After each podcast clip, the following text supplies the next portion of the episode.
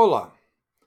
Neste começo de nova semana no Brasil, não acreditem no movimento que os terroristas da grande mídia, dos bancos e de alguns setores assemelhados, conexos com a esquerda, espalham todo santo dia atualmente, querendo dizer que há uma crise econômica no Brasil.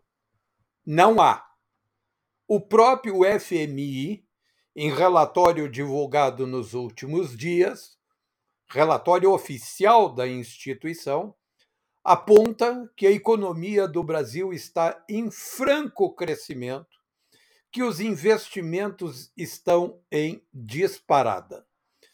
Isso é notório o governo Bolsonaro, com o seu programa de é, concessões num formato novo, só nos setores de infraestrutura, como ferroviário, é, portuário, aeroviário, já contratou, atenção, é contrato, já tem contratado quase um trilhão de reais para os próximos anos.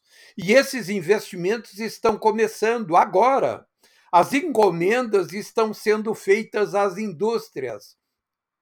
As empresas eh, contratadas também para realizar esses investimentos estão igualmente contratando empregados. Os anúncios de contratações de empregos chovem todos os dias, como, por exemplo, no polo petroquímico em Macaé, no Rio de Janeiro.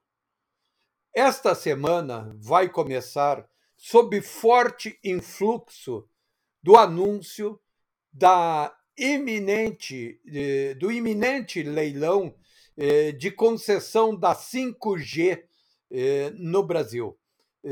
Só este setor de nova telefonia, eh, de nova eh, tecnologia de transmissão de dados, tem previsão de investimentos da ordem de 163 bilhões de reais nos próximos anos. E são investimentos que começam logo ali adiante já em abril, maio do ano que vem, com contratações de milhares de pessoas. Então, minha gente, aquilo que jornais, revistas, blogs esquerdistas estão dizendo não é para ser acreditado, porque a realidade desmente esse pessoal totalmente. Um abraço.